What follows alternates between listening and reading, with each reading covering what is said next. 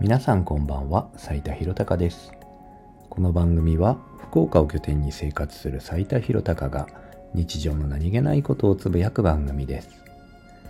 今日が素敵な日だった方もちょっと残念な日だった方も夜のほっと一息つく瞬間ご一緒できたら幸いです。それでは始めていきましょう。斉田博隆の夜な夜な福岡。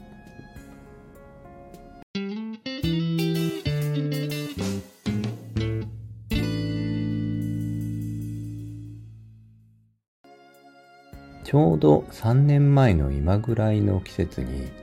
僕はある手術をしました。鼻の手術なんですが鼻中隔湾曲症という病気を僕は生まれつき持っていました。人によって症状は違うと思うんですが僕の場合は鼻の中が曲がっていて特に左側の鼻の通りがすごく悪かったんですね。生まれつきだったので小さい頃は特に違和感を覚えることもなく生活をしていたんですけれどもまあ鼻の通りが悪いので口はよく開いてましたね。でもね鼻の中が曲がってるとかそんなこと想像もしないので当然そんなこと気づかずに生活はしているわけです。えー、中学生ぐらいの時だったかなと思うんですけど耳鼻科に行って鼻水を吸い取られる時にねそれまではなんか金属製のノズルっていうのかな、えー、それで、えー、鼻の穴の浅い部分だけをチュチュって吸われてたんですがその耳鼻科はチューブを鼻の奥まで入れる。それで、えー、鼻水を吸い取るような処置をしてくれる耳鼻科だったんですね。その時に左鼻にそのチューブを入れられた時にすごく狭くなっていて入りづらいって言われたんです。思えば、ああ、そうなんだって気づいたのはその時が最初でした。小さい頃、えー、小学生の時とかによく両鼻の鼻の穴を押さえて思いっきり鼻で息を吸い込むと、鼻の穴がペタって閉じたまま、えー、息を吸ってる間はね、穴が閉じたままになるみたいな遊びをやってる子がいて、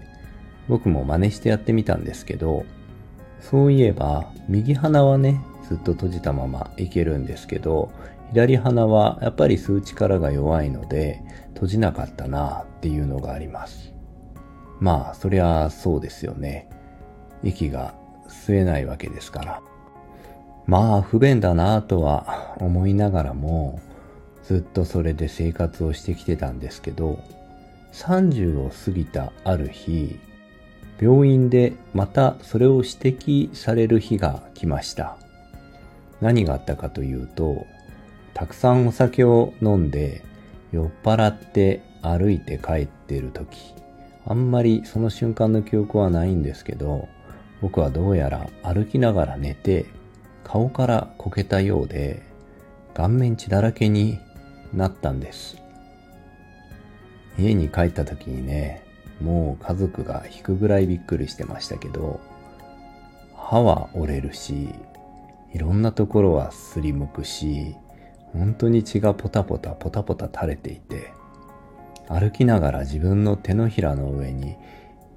血が垂れて真っ赤になってるんですね。下の裏で触ったら歯が折れたことも分かって、ああ、やっちまったっては思うけれども、酔っ払っててあんまり痛くはなくって。でも、翌日になったら、酔いが覚めたら、すごい痛みが襲ってきて、えー、形成外科になるのかな。一応病院受診をすることになりました。それで、レントゲンを取られた時に、顔のレントゲンですね。えー、鼻が、鼻の中が曲がってるっていうことを言われました。それは酔っ払ってこけたからではなくって、まあ生まれつきのその鼻中隔湾曲症っていう病気がレントゲンで明らかに分かりました酔っ払ってこけたその事件はね、まあ恥ずかしながらもう30歳を超えてからの出来事です。割と最近なんですけどね。子供の頃と違って大人になってるからですね。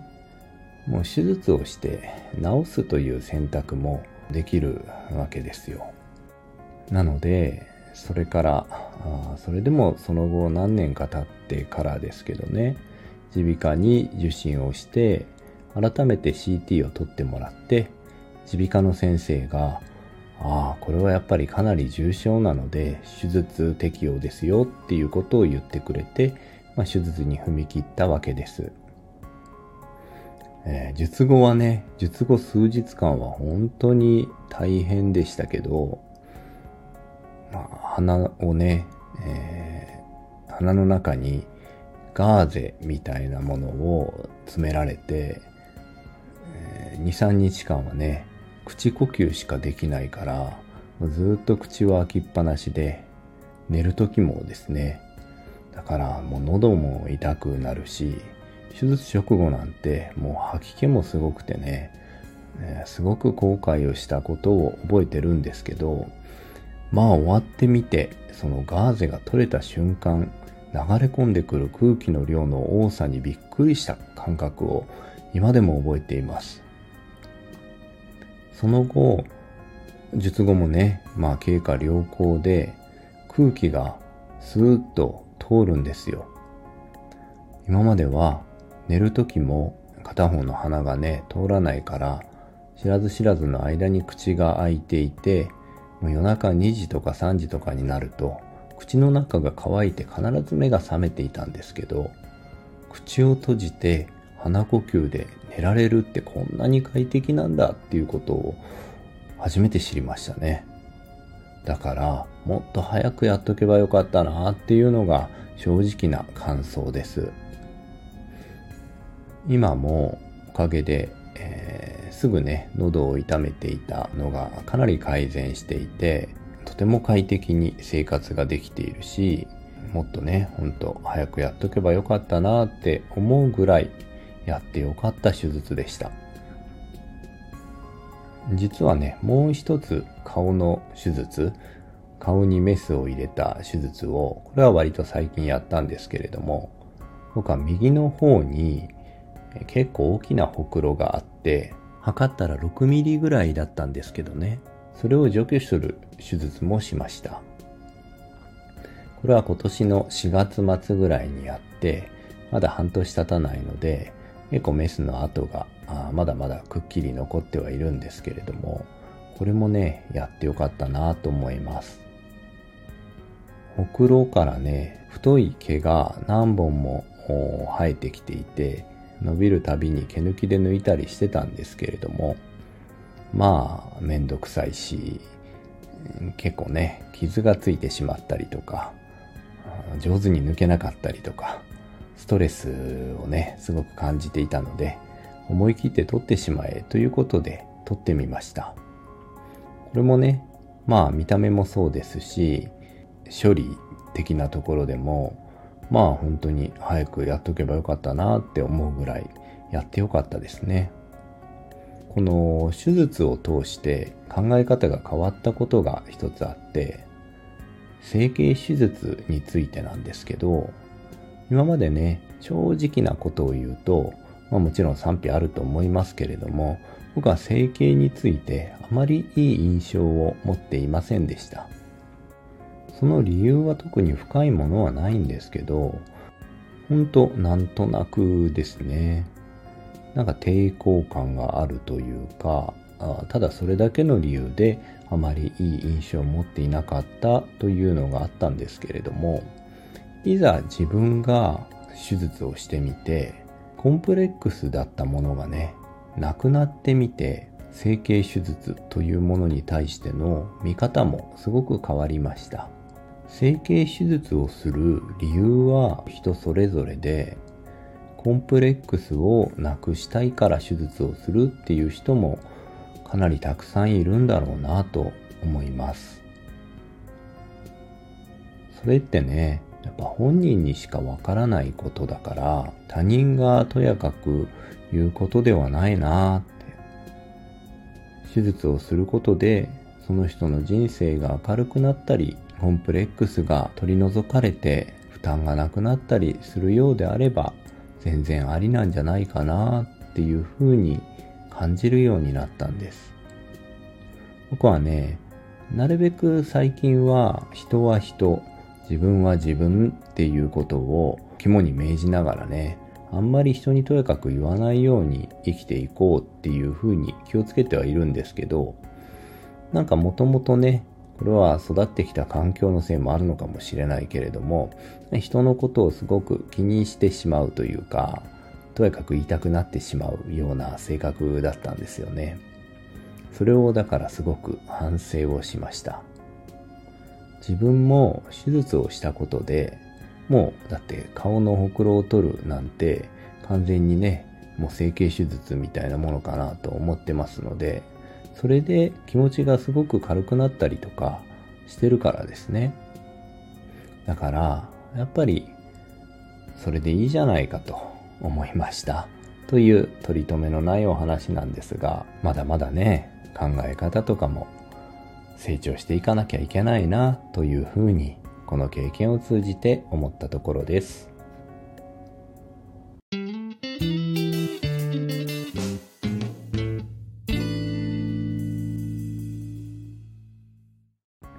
さあ今日の福岡ネタ何を話そうかなと思った時にまだまだ暑い今日この頃アイスをよく食べますよね。福岡にも超有名人気なアイスがあるんです。まあね、これ全国的にも割ともう有名になっていて、知ってる人もたくさんいるんじゃないかなとは思いますが、まず一つ目が、ブラックモンブランというアイスです。これ厳密に言うと、福岡ではなくて、佐賀に工場のある会社が作っている、まあ、佐賀を代表するアイスなんですけど、福岡でも超メジャー大人気のアイスです。バニラアイス、あ、棒状のアイスですね。バニラアイスをチョコでコーティングされていて、その周りにめちゃめちゃクランチがついている。そしてアイスの棒には当たり付きなんですよ。子供の頃はね、確か60円とか80円とか、そのぐらいで買ってたんですけど、今コンビニで買おうと思ったら、もう100円超えていて、百何十円とかするアイスで、まあね、えー、当たった時のバックというか、昔はね、1本当たりとかいうやつだったのが、あクオカード1000円分とかね、そういう風に、えー、検証も変わってきているので、まあ、値段上がるのも仕方ないのかもしれないんですけどね。まあとにかくそのアイスは福岡でも大人気で、とっても美味しいアイスです。絶対にクランチがこぼれるんですよ。こぼれない食べ方の特集とか、竹下製菓っていう会社が作ってるんですけど、そこの社長さんがこのやり方で食べてみてくださいみたいなのを流してはいるんですけど、まあね、こぼれるのも醍醐味というか、あんまり気にせず食べてますけどね。最近では、え関東にも工場ができて、え関東の方にも進出してるっていう話なので、よりね、見かける人が多くなっていると思いますし、ファンも増えてるんじゃないかなと思います。竹下製菓はね、その他にもミルクックとか、なんかいろいろ美味しいアイスをね、出してたりはするので、ぜひ見かけたら手に取ってみてほしいなと思います。次はね、正真正銘福岡の会社の丸長製菓という会社が出しているアイスまんじゅうというアイスです。丸長製菓だけじゃなくてね、似たようなアイスを出しているメーカーさんもあるみたいなんですけど、やっぱ福岡でアイスまんじゅうと言ったら丸長製菓ですよね。アイスまんじゅうは、これも棒のアイスなんですけど、あの梅の花の形みたいなね、えー、アイス、うん、あんまり長さはないんですけど、バニラアイスの中に、たくさん小豆のあんこみたいのが入ってて、まあ、おまんじゅうのイメージですかね。で、バニラなのかミルクなのか、まあ濃厚なその外側の白いアイスと中の濃厚なあんこ。まあとにかく甘いんですけど、アイスまんじゅうも時々無性に食べたくなりますね。あんまり暑い時はかき氷の方が売れるとかいう、うん、話も聞きますけど、僕はね、このミルク系のアイスすごく好きで、夏はビールとアイス。もうこれが最高ですよね。年齢とともにね、だんだんこの組み合わせは漏れなくお腹が出てくる組み合わせなので、まあほどほどにしとかないといけないなとは思うんですけどね。夏は誘惑に負けちゃいますよね。福岡は美味しい食べ物たくさんあるんですけど、お菓子とかアイスとかのジャンルでもね、全然本当に美味しいものたくさんありますので、本当に魅力的ですよ。